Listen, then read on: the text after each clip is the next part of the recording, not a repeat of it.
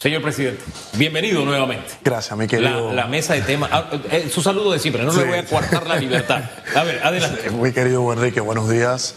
Pláceme como siempre compartir. Hoy nos hace falta nuestra incondicional. La, la que llena de luz, total, dice la que alumbra. Se la calumbra. Que esperemos que- que se Esas luces no son nada al lado de Susan. Y la verdad. Venga. Buenos días a nuestros queridos y fieles televidentes, radioescuchas, a las personas que nos siguen a través de las plataformas digitales, a nuestro maravilloso equipo de producción que nos permite un día más poder estar aquí con pasión, análisis y objetividad. Linda mañana.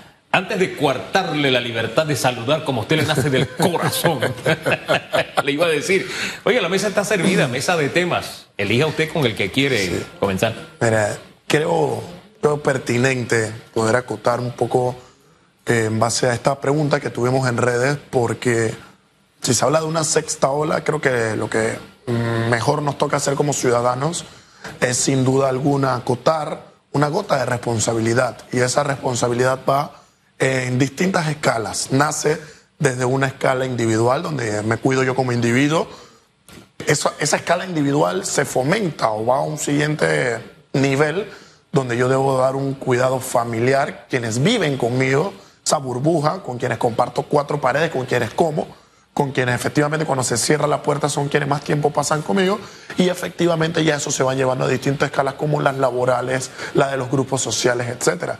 Y arropado a esto nosotros debemos tener una clara realidad. Nuestro estilo de vida cambió desde la llegada del COVID en marzo del 2020 hasta la fecha. Y seguir con las medidas básicas de higiene, seguir con los controles suficientes y necesarios, seguir con la utilización de la mascarilla en lugares adecuados y poner en concordancia otros elementos que efectivamente nos den vida o nos salven la vida o efectivamente nos puedan mantener a nosotros bien y permitir que esto sea realmente un resfriado para aquellos que nos hemos vacunado y aquellos que le damos una tramitología real y consistente al COVID, pues creo yo es lo mínimo que podemos hacer en virtud de darle un respeto a esta enfermedad y segundo, darle un cuidado íntegro a nosotros mismos y a quienes nos rodean. Fíjese lo que usted dice, es lo mínimo que podemos hacer. Yo, yo le añado algo de verdad adicional. Cuando usted comienza a recibir mensajes de nos van a encerrar, que nos están mintiendo, hey, ya esto lo hemos vivido. Usted de seguro si se fija, y, y siempre le llamo la atención a la gente en esto. Usted siente que está inseguro. Bueno, la ola de seguridad usted la mide de acuerdo a su círculo cercano. Es correcto. Abre un poquito más, se va entonces a los amigos, Exacto. a los conocidos, a los eh, que trabajan con usted, y usted entonces ya tiene un panorama que no necesariamente a veces coincide con el que le están diciendo. Así Entonces, en el tema COVID, si alguien a usted le dice que eso es mentira, usted analice su derredor, su barrio, sus amigos, quienes trabajan con usted. Y si nadie se enfermó de COVID y no vio a nadie morir de COVID, usted dice, bueno, fue un invento, ¿verdad? ¿Verdad? Usted hace lo mismo, de que, espérate, a ver, dice que la vacuna mata. Bien, usted analiza, bueno, ¿cómo estoy yo? ¿Conozco a alguien que se ha vacunado? Pre- pregúntele, si no, véalo, ¿no? Si anda como algunos le dicen, que dice que te pone zombie, yo me tengo mis tres dosis, tengo yo, eh, dígame si yo ando como zombie, por ejemplo, y por ahí usted va abriendo, ¿no? Va abriendo y usted se percata, usted, no de lo que recibe en el celular, es. de a veces personas que ni siquiera le pueden escribir correctamente una frase, pero que le transmiten un mensaje de miedo, versus la realidad que usted mismo puede constatar. Para que entonces usted, por decisión propia, diga, bueno, me voy a poner mascarilla, o no me voy a poner, o me voy a vacunar, o no me voy a vacunar, en fin, tome la- una decisión soberana. En Se lo dejo ahí como, porque usted usa la palabra como lo mínimo. Bueno, eso es lo mínimo también que podemos hacer en, En vez de estar. definitiva. De, de verdad, de ayer a hoy he recibido unos mensajes que resultan a veces hasta de mal gusto. En definitiva. No, no sé, pa- para mí, yo los respeto, insisto, porque esta es la base de la convivencia.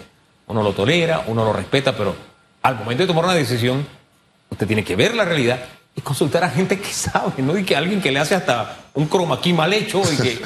¿Me explico? Usted tiene que decidir en quién confiar y qué creer a partir de su realidad, no a partir de esto. Es. Mira, mi querido Enrique, que desde la vivencia personal, yo hasta la fecha, mediante las pruebas que me he podido realizar, eh, cuando he sentido uno que otros síntomas, no he dado positivo aún al COVID, gracias a Dios, pero no por eso yo he minusvalorado o le he dado al COVID un lugar que no compete. Yo le he dado su respeto, que es la razón por la cual estoy vacunado. Quienes están en mi círculo y quienes están en mi familia también lo han hecho porque he comprendido y lo he podido asesorar que es la mejor forma de poder cuidarnos.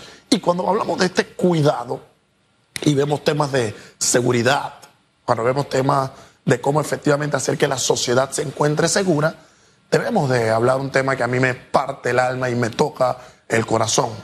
Y es que cuando nosotros escuchamos, por ejemplo, el irrespeto, ahí sí hay un irrespeto, y la irresponsabilidad con la que algunos directivos han tomado, por ejemplo, las denuncias y los casos que se ha dado en nuestro país, efectivamente dentro de las aldeas, de los centros de albergues, que esto fue un escándalo cuando efectivamente nacen las noticias las distintas demandas, tanto civiles y las denuncias penales en nuestro país, como la ciudadanía estaba saliendo a la calle, cómo estábamos todos al pendiente y se le daba un seguimiento, sin duda alguna, a esta situación, producto de distintos abusos, distintos acosos que estaban sufriendo eh, distintos niños en albergues en nuestro país.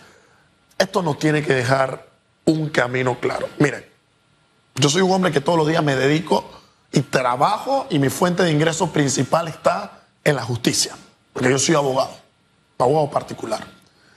Y cuando uno ejerce el ejercicio de la profesión, del derecho, y cuando uno busca justicia, ya sea en calidad de querellante, porque está representando los intereses de una víctima, o ya sea en calidad de defensa particular, porque está defendiendo el respeto irrestricto al cúmulo, al catálogo de derechos fundamentales que tiene una persona, el centro, el pilar del asunto no es la víctima, no es el presunto agresor, no es el hecho en sí, sino es quien imparte la justicia y el diseño de su sistema. Y le vamos a explicar por qué.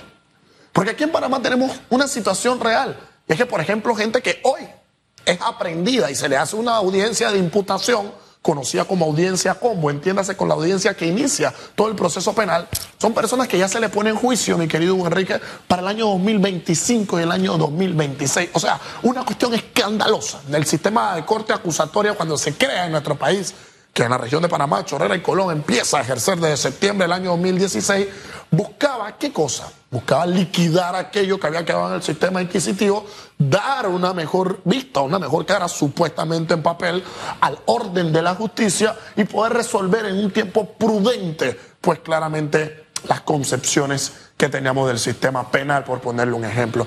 Y luego de analizar si el sistema penal acusatorio es bueno o malo, Hablemos, por ejemplo, del factor de los tiempos. Casos que toman tiempo de investigación, tiempo de resolución, tiempo para ser llevado a juicio y tiempo para que tenga una sentencia condenatoria en firme. Y, por ejemplo, en estos tipos de casos, como los han sido estas noticias fatalistas que se, dan daban o se dan dentro de nuestro albergue, nosotros lo menos que esperamos es que el orden judicial pues ponga la mira, ponga lupa y trabaje como efectivamente se merece. Oye, porque nosotros necesitamos una certeza de un castigo, una seguridad de un acceso a la justicia, contar con las herramientas mínimas suficientes y necesarias y que el Estado pues permita el canal para que aquel que se sienta afectado pueda contar con el recurso suficiente, oye, a fin de hacer valer aquello que crea prudente y que crea justo. Todavía estoy dándole vuelta a, lo que hablamos con don Domingo hace un rato, ¿no? En definitiva. Y tener, después de toda esta reflexión que usted hace, la certeza de que tendremos una justicia que de verdad está a la altura de la circunstancia, mm, todavía tengo la duda. en definitiva. ¿Por qué? Bueno, sí sabemos por qué. ¿Por qué tengo la duda? Sí, totalmente. A mí me queda una duda, diría yo, agravada. A mí la duda se me agrava porque la justicia en nuestro país, oye, lejos de andar exigiendo, mi querido Enrique, recursos y dinero, y necesitamos dinero y necesitamos capital humano, aquí lo que se requiere es voluntad de poner en práctica todo lo que dicen los códigos. Si uno tiene voluntad de hacer cumplir lo que dice la norma y lo hace de manera consona, de manera coherente y eficaz y eficiente, tendríamos un mejor sistema de justicia. Y la voluntad debe ser prioridad para aquellos que imparten la propia justicia. Sin pasar por alto que la justicia es un servicio. En definitiva. Es un servicio que nos dan. Sirvamos como debe ser, dando a cada cual lo suyo, que es la expresión más básica de lo que debe ser justicia. Gracias. Señor presidente, por acompañarnos. De pasiones vivimos los seres humanos, mi querido Enrique. Es siempre un placer estar aquí a tu lado. Fíjese que en medio de todo esto estoy pensando en el Día del Héroe Nacional. ¿Usted se imagina el héroe nacional hoy calentando caldito, el tecito, la pastillita, Pon- llevándote al poniéndole un médico, paño tibio. poniéndole los pañitos tibios, todo ese tipo de cosas? Que como él nos ha dicho, porque somos discípulos del héroe nacional, Así es. se debe tratar a la esposa cuando está enferma. ¿no? Eso es correcto. Así es, ¿no? Entonces me estoy imaginando ese cuadro. Susan, la extrañamos. Mire, cómo está muerto.